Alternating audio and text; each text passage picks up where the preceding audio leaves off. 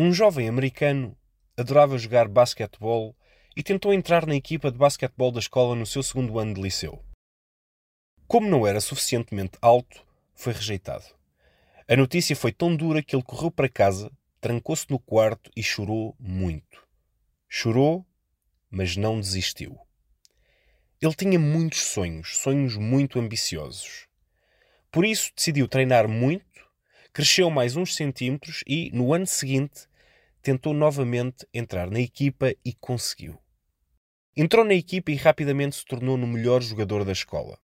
Mas não ficou por aqui. Ele era tão bom que, quando estava no último ano do liceu, fez parte da equipa All-American, a seleção dos melhores jovens americanos na modalidade do basquetebol.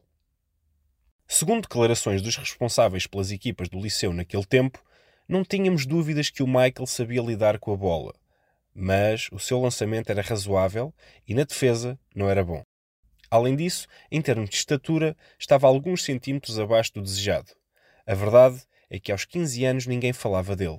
Posteriormente, o Michael destacou-se durante os testes de entrada para a equipa, e isso aconteceu unicamente graças ao seu esforço.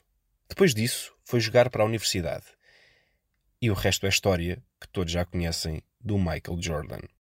Olhando para trás, este homem transformou uma má notícia em 32.292 pontos marcados ao longo da sua carreira.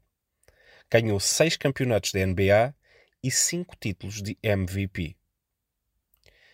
Para além de ser reconhecido por muitos como o maior jogador de todos os tempos, a maioria das pessoas não conhece a verdadeira história do Michael Jordan.